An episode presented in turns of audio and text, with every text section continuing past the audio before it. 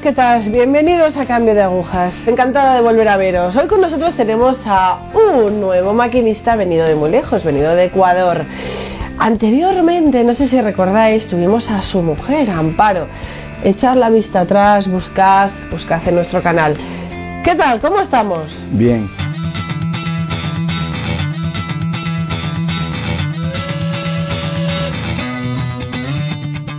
A pedir que te presentes tú. Claro, con mucho gusto. Me llamo Javier, eh, Javier Salazar es mi apellido. Eh, mi primera presentación, obviamente, soy esposo de Amparo, ¿no? Que la conocen también acá. Y vengo de, de Ecuador, tengo tres maravillosos hijos. Eh, tenemos un, un, proceso muy muy bonito con Amparito de vida, ¿no? Que nos ha, ha, traído a caminos realmente nuevos y hermosos. Vale, vamos a empezar un poco desde atrás, Javier. Entonces, antes de la conversión, cuéntame un poco, a grandes rasgos, cómo era tu vida. Bueno, a ver, eh, antes de la conversión nosotros con, con Amparito teníamos una, una vivencia más bien de tipo político revolucionario. A ver. Sí.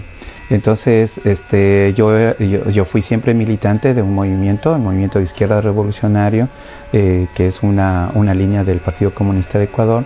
En, ese, en esa línea nosotros eh, trabajábamos muy fuertemente por el cambio social. ¿no? En esa búsqueda nosotros fuimos siempre eh, a barrios populares, estuvimos militando mucho en el campo, en la Amazonía ecuatoriana, en la Sierra ecuatoriana también, y en esos lugares conocimos mucho, mucho a nuestra gente, a nuestro pueblo, y esa era nuestra manera de trabajar.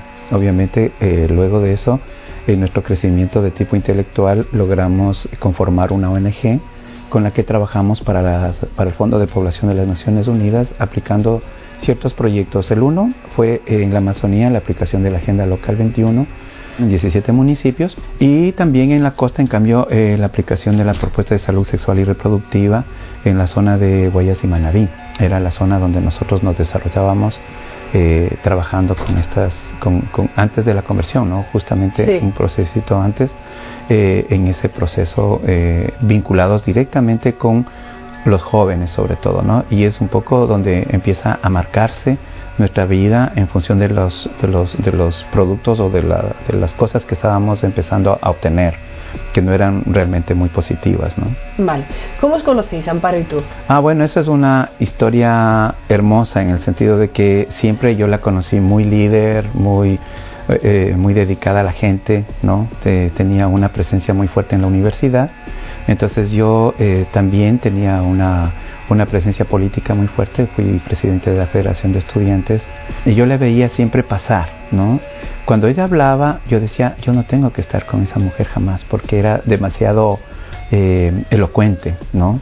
Entonces como que la tenía cierto, cierto Respeto, distanciamiento, igual. respeto, ¿no? Sí. Entonces algún día alguien me, me, me, me, me dijo, contratémosle para nuestras, nuestras funciones, nuestro trabajo, y yo me negué absolutamente.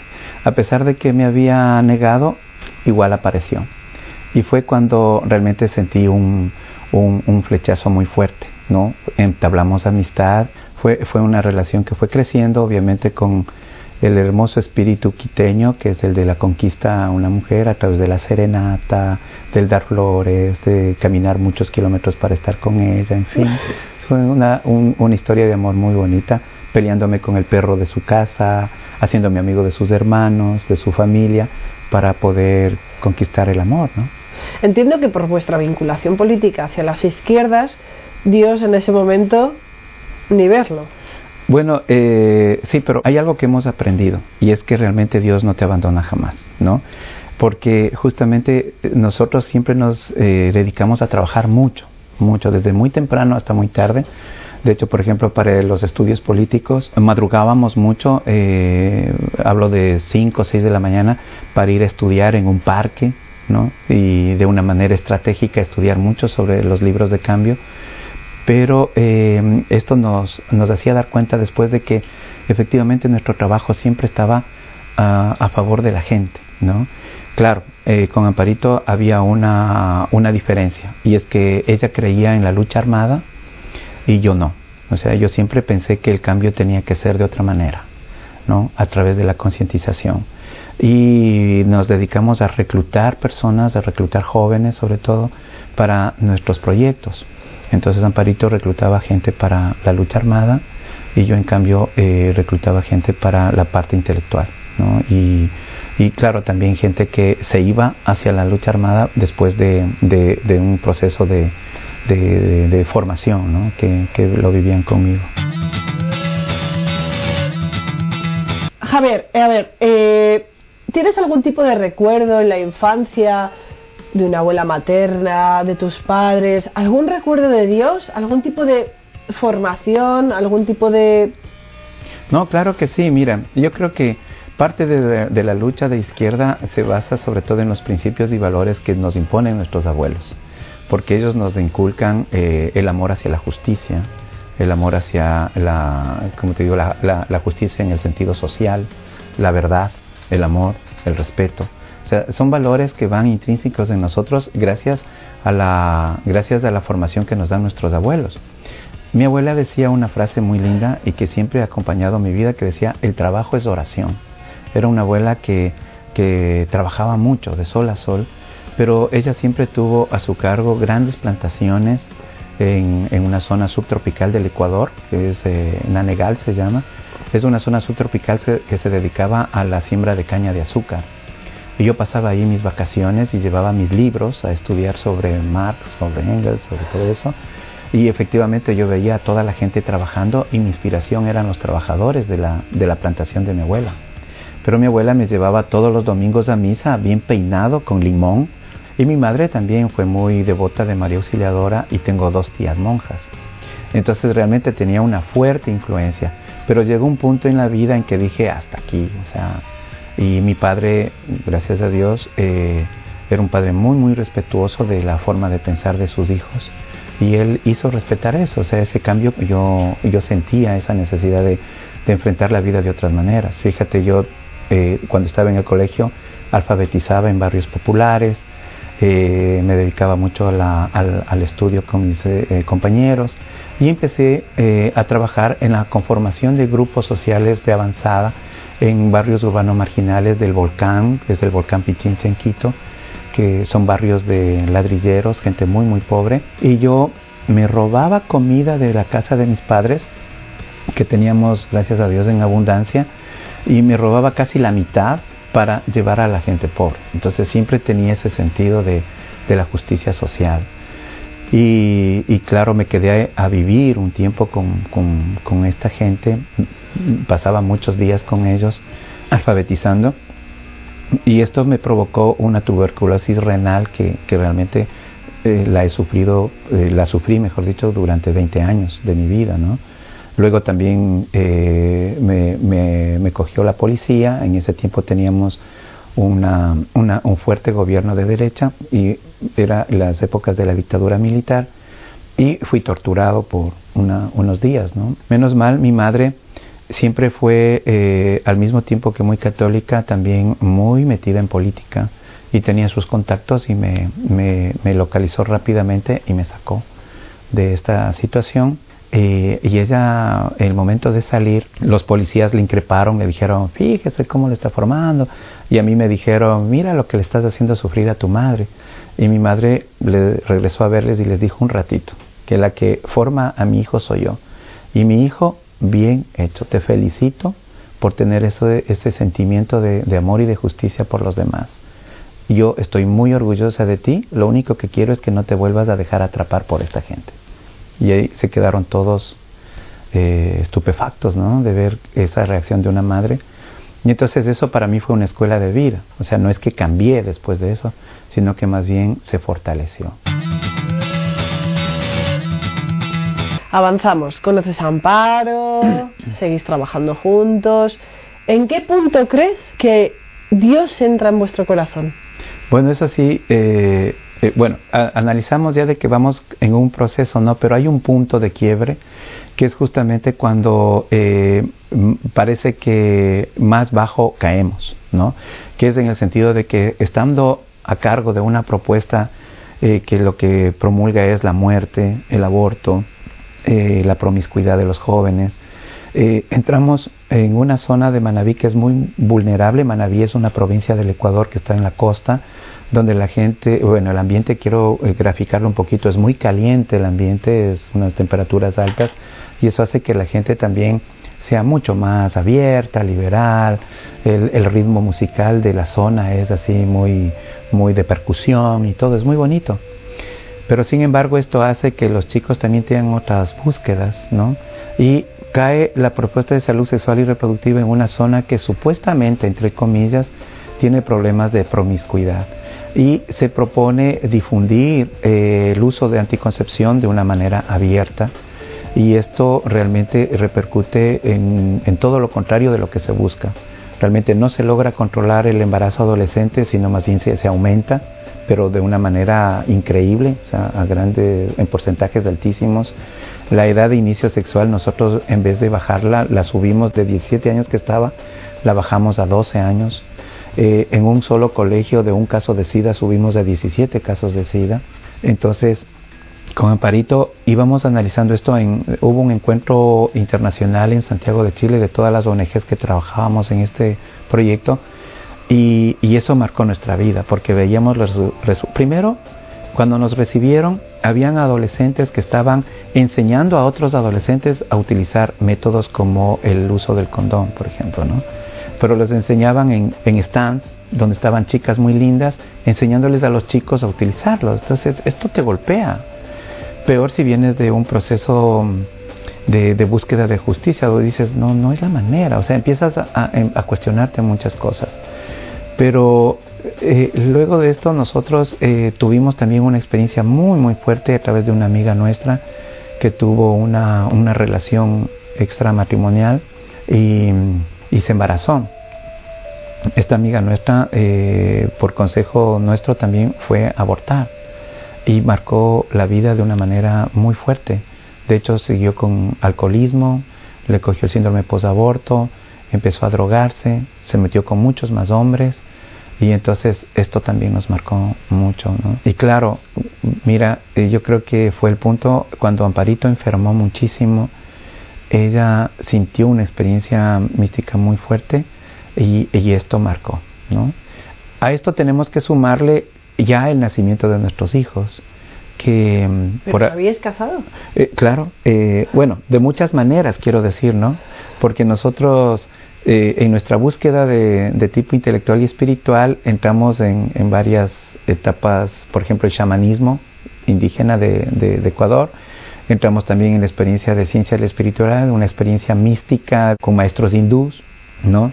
Entonces, en cada etapa que íbamos viviendo nos íbamos casando, porque nos amábamos tanto que nos casamos con los chamanes, nos casamos con los hindús, luego entramos en otra, no me acuerdo de el tetragrammatón, algo así, ¿no? También nos casamos por ahí. Entonces, Amparito y yo nos hemos casado de todas las maneras, ¿no?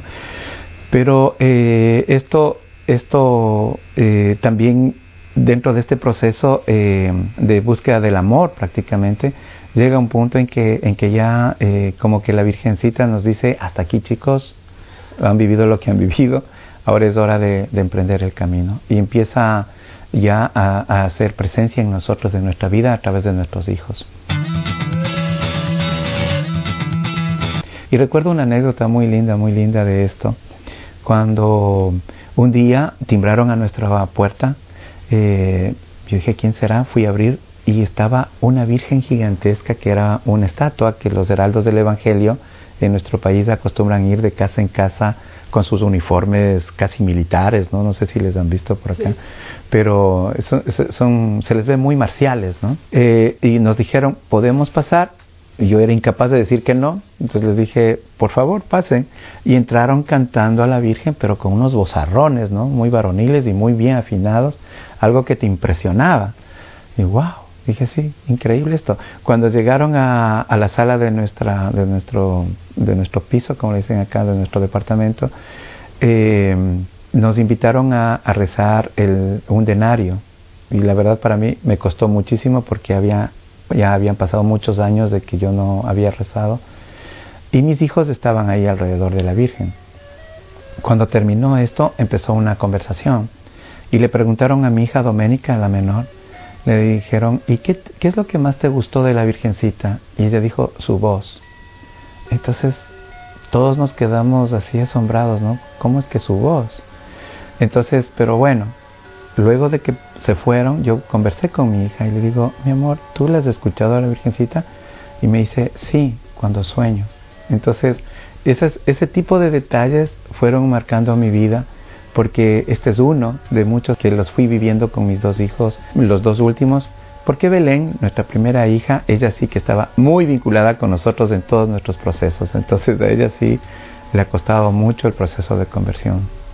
¿Y la enfermedad de Amparo cómo afectó a vuestra vida? Bueno, cuando ella eh, realmente fue muy fuerte, muy fuerte, ella perdió el conocimiento varias veces y tenía una fiebre muy alta y los médicos ya le habían eh, diagnosticado que tenía que operarse el, cerebro, tenía un tumor cerebral. Y eh, una noche ella simplemente se despertó y me dijo que ella sentía que una señora muy linda de tez trigueña la estaba cuidando, la estaba curando y que ella estaba convencida que era la Virgen. Luego de esto, ella, empezamos con un, proceso de, ese tipo de búsqueda. Yo al principio me, asusté, yo dije, ya se me volvió loquita. Entonces empecé a, buscar amigos psicólogos, amigos médicos, psiquiatras, gente que me pueda ayudar. Y realmente esto se venía repitiendo muchas veces y yo empecé a, darme cuenta que las cosas tenían coherencia, que tenían un significado, que tenía algo muy profundo. Y entonces empecé a dejar de buscar ese tipo de ayuda, eh, si, quieres científica, pero que, que, era una búsqueda dentro de mi racionalidad. ¿no? Y yo eh, al principio rechazaba un poco el asunto de la parte espiritual. Entonces decía, no, no, esto es, esto es, esto es provocado por, por la enfermedad y, nada más. Pero increíblemente, mientras más lo aceptábamos, mejor le iba Amparito. Entonces, cada vez fue un, un caminar así, ¿no?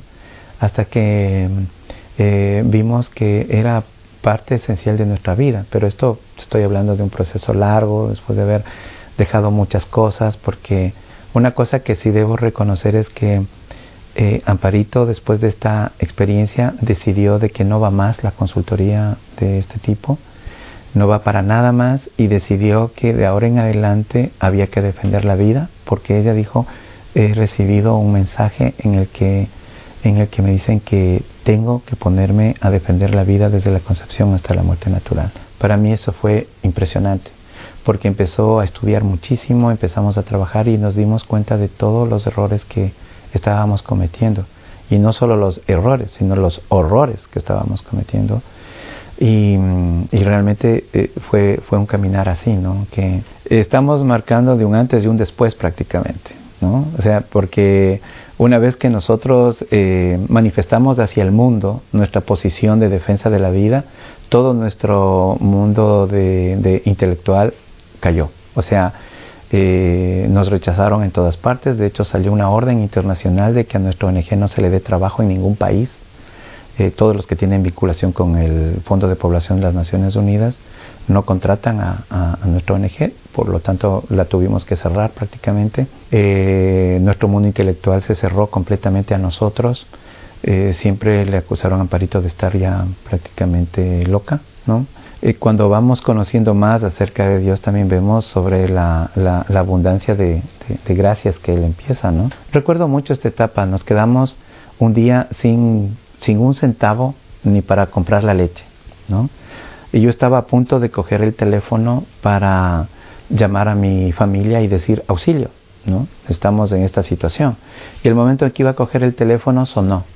Cogí el teléfono y un amigo nuevo, muy querido, me dice, Javi, quiero que me hagas un favor, vente a casa este rato. Yo tenía un carrito, entonces me fui a verle y él empezó a llenar mi carro de compras ¿no? O sea, de víveres, de cosas. Yo digo, ¿qué te pasa, no? ¿Qué estás haciendo? Tienes que hacerme un favor urgente, ¿no? Sabes que me salió un viaje a México y ayer hice compras y me voy por dos meses. Entonces todo esto se va a dañar.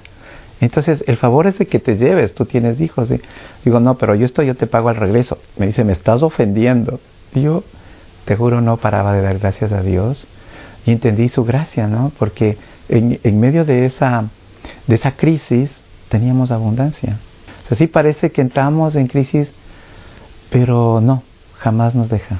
Javier, cuéntame un poco a qué te dedicas ahora mismo. Bueno, ahora mira, soy el director de un proyecto hermosísimo que se llama Caravana por la Vida en la, en la Arquidiócesis de Quito, en la pastoral familiar de la Arquidiócesis. Este proyecto es un tanque de guerra que Dios nos ha dado para difundir el Evangelio de la vida. Es una unidad móvil que está dotado de la tecnología para poder mostrar el origen de la vida desde la concepción. Quiere decir, una mamita que está embarazada es atendida en nuestra sala de atención de la unidad móvil y las imágenes del bebé las proyectamos hacia afuera, hacia la calle, ¿no? Entonces la gente al observar esto entiende que un bebé es un ser humano, no es un coágulo de sangre, no es una célula como dicen los abortistas, ¿no?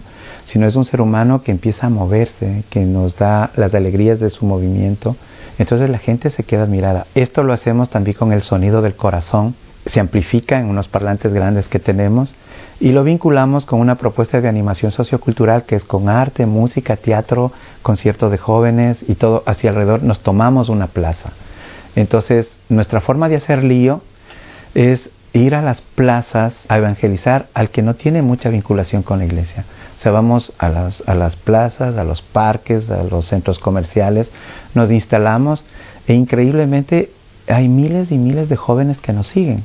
En nuestras redes sociales ya tenemos más de 170 mil jóvenes solo de nuestro país y a nivel internacional vamos creciendo, ¿no? Entonces, es realmente vemos nosotros que es una obra de Dios. Hemos salvado eh, con el proyecto de Amparito, que es el SOS Mamá, hemos salvado ya a más de 6 mil niños del aborto y tenemos más de 600 mamitas que estamos atendiendo, que son mamitas adolescentes que han tenido embarazos en crisis, quiere decir que han han tenido problemas de, violencia intrafamiliar o por estar embarazadas han sido rechazadas o les quieren hacer abortar y ellas escapan para no abortar a sus hijos.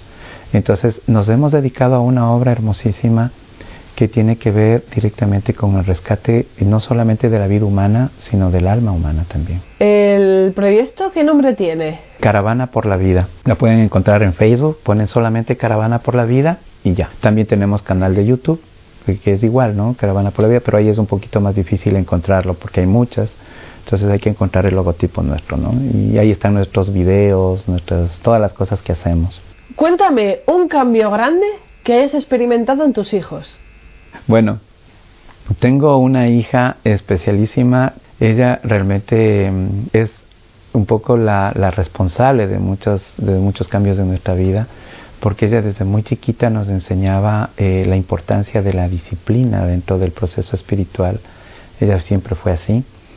Eh, cuando ella era muy chiquita me dijo, papi, yo voy a estar contigo solo hasta cuando cumpla mi misión. Era algo que yo no entendía si ella tenía apenas unos 7, 8 años. Y efectivamente fue así. O sea, parece que ella, una vez que nos sintió ya muy convertidos, decidió y se fue de candidata, ¿no? Entonces eh, es, es, un cambio muy muy fuerte y que, que, vamos viendo en nuestros hijos, ¿no? Otro, otro gran encuentro con Dios es el proceso de matrimonio de mi hija mayor. Ella estuvo muy vinculada con nuestro crecimiento en nuestra vida, por lo tanto es muy separada de la iglesia. Sin embargo, se encontró con un novio que respeta mucho nuestra forma de ser, nuestra, nuestra forma de pensar y le va llevando hacia el matrimonio de una manera muy caballera, muy linda y, estamos rezando mucho porque ese matrimonio eclesiástico sea muy bendecido y, y, como ella dice, pues que tengan los hijos que Dios quiera, ¿no? Que, que tengan. ¿Dios merece la pena? Claro que sí, fíjate, eh, yo he visto situaciones, por ejemplo, mi hijo Andrés, él es, como les digo, él es un líder, es un, peleador siempre nato, es muy rebelde en sus cosas, pero muy metódico, me gusta mucho porque sigue mucho a su mamá en esas cosas, pero así mismo tiene un corazón muy grande, ¿no? Entonces yo sí creo que vale mucho la pena a Dios porque yo todo el tiempo estoy rezando por ellos y veo cómo ellos enfocan su vida hacia lo que creen sus padres. O sea, pueden estar recontra rebeldes, pero siempre hay un principio básico, ¿no? Que es Dios en sus vidas. Javier, encantada, encantada de tenerte aquí. Muchísimas gracias. Muchísimas gracias por tu testimonio. Amigos, Dios merece la pena, no lo olvidéis. Testimonios como el que hemos tenido hoy, con siempre un fondo social, un fondo social que Dios va labrando. A veces no nos damos cuenta, estamos metidos tanto en, la, ayuda social, la ayuda solidaria, que pensamos que Dios no está ahí, pero Dios sí está ahí. Es cuestión de buscar un poco más. Gracias, gracias por estar ahí.